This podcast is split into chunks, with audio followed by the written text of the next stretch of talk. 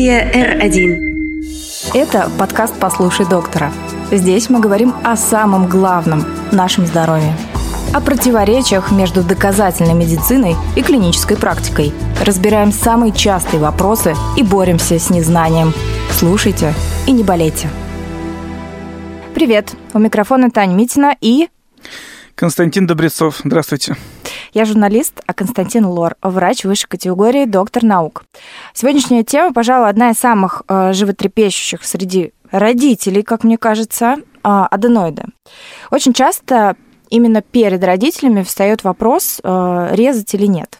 Иногда ребенок вот входит в насморк и не может из него выйти месяц, дышит ртом, храпит. И мне кажется, что, вот знаете, Константин, детский нос это вообще такой орган, за которым родители следят чаще всего, потому что это индикатор, да, течет это вирус, там, не знаю, заложена это аллергия и так далее. Интернет пестрит очень спорными материалами на тему аденоидов, и не каждый родитель решится на наркоз, а пытается до последнего этого избежать. Вот, кстати, давайте начнем вообще сначала, да, как говорится, аденоиды это вообще детская проблема или нет, все-таки все, для всех это актуально? Очень правильный вопрос, и, наверное, с этого действительно нужно начать. Дело все в том, что аденоиды – это увеличенная или гипертрофированная, как более правильно говорить медицинским языком, глоточная миндалина или третья миндалина.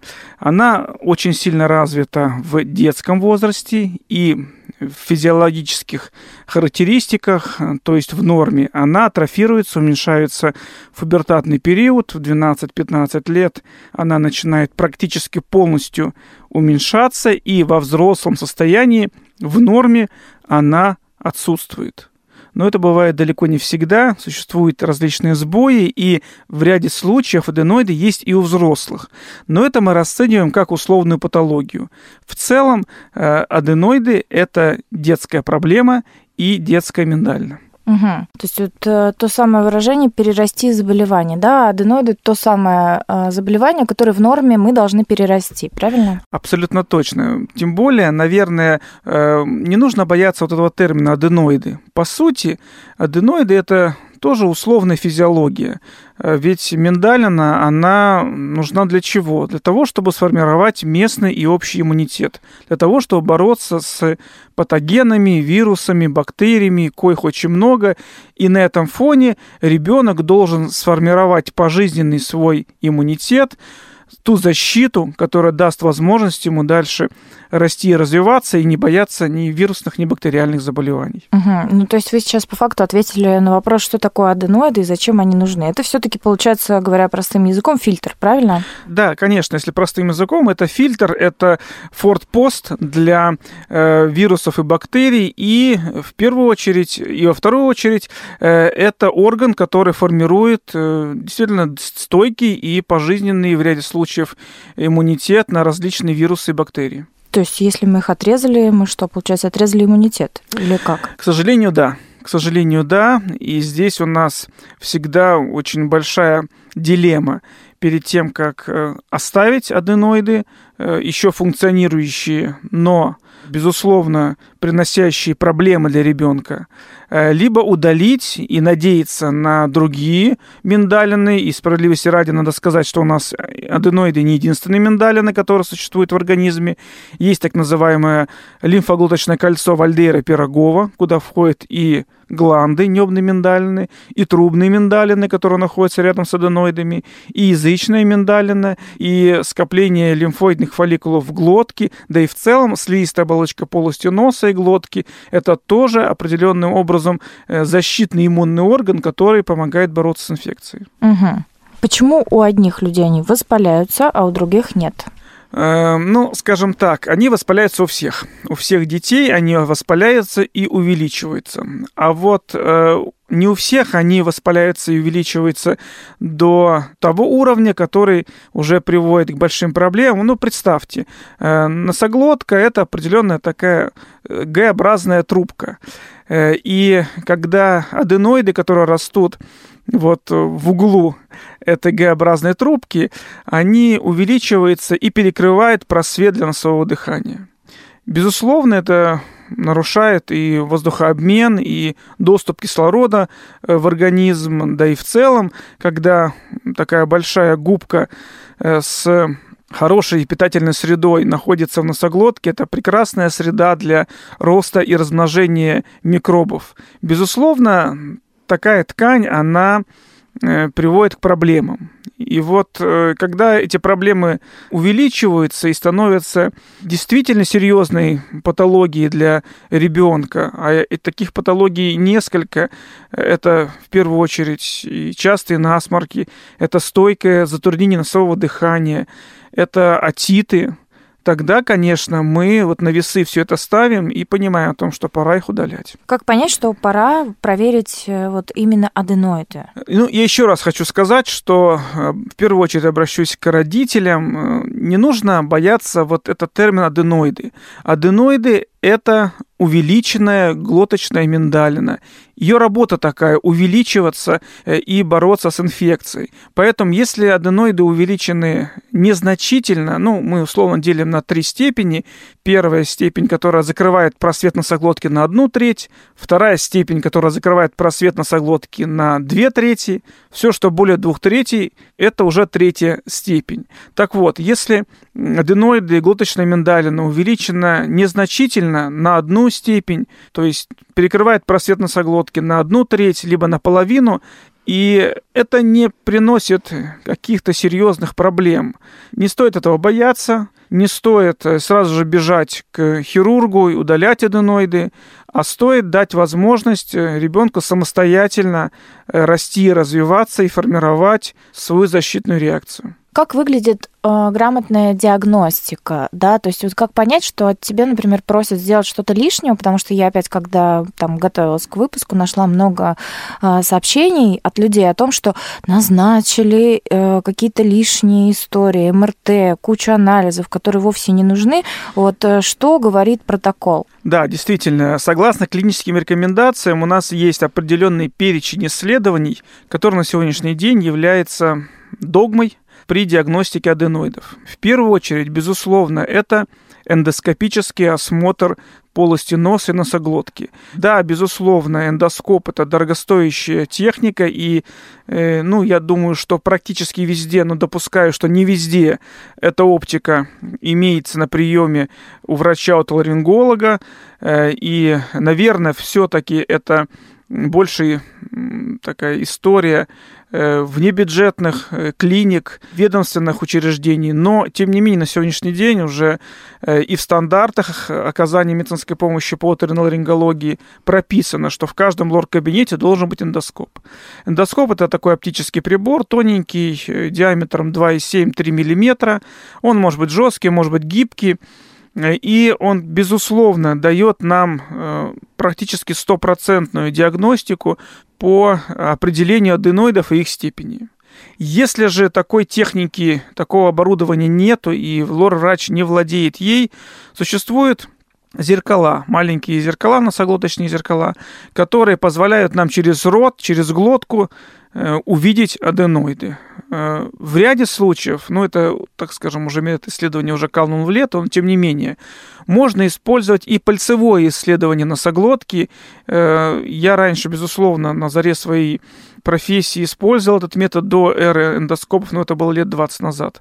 Но, тем не менее, если нет ничего, можно и сделать пальцевое исследование. Оно неприятное, но, тем не менее, оно тоже дает хорошую диагностику. В то же время рентгенография в боковой проекции э, не совсем лучший способ, э, лучевая нагрузка, но, тем не менее, мы тоже с помощью э, лучевой диагностики можем верифицировать аденоиды и увидеть насколько они разрослись.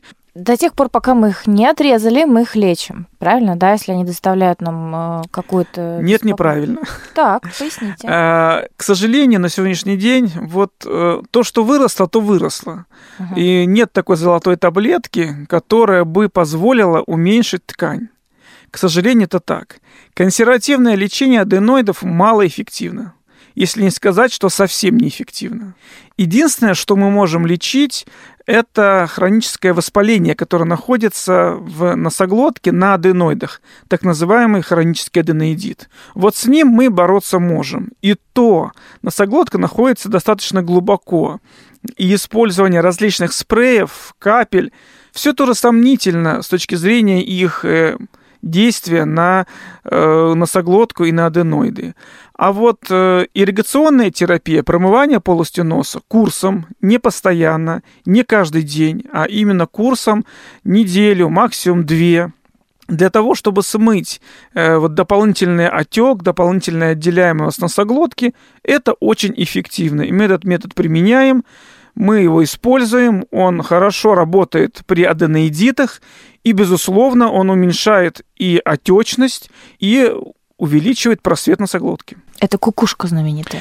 Это может быть и кукушка знаменитая, так называемое перемещение по провицу, либо это просто может быть использование э, различных спреев с морской водой, да, банально кипяченая вода в чистой, условно стерильной в баночках или это шприцах, которые мы используем, помогает уменьшить отделяемость носоглотки, и, безусловно, это тоже работает. Как категорически нельзя лечить аденоиды? Вот это моя любимая, когда у меня у сына тоже были аденоиды до тех пор, пока мы не сделали такие операцию. И там были, имели место быть э, советы по горячей гречке в носках, приложенной к носу и тому подобные истории. Ну, начнем с банального, что, наверное, в первую очередь приходит в голову, это антибиотики.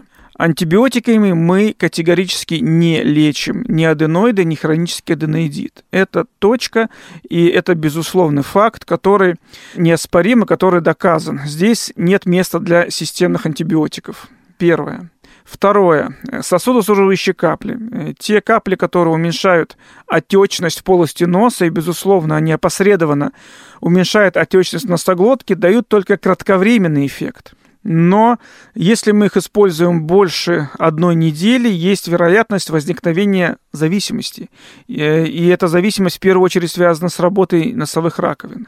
И одно лечим, другое калечим. И поэтому э, мы используем сосудосуживающие капли только в том случае, когда уже, ну, как скорая помощь, совсем дышать нечем, просто насморки, закапали в течение 3-5 дней э, и дали возможность ребенку носиком подышать.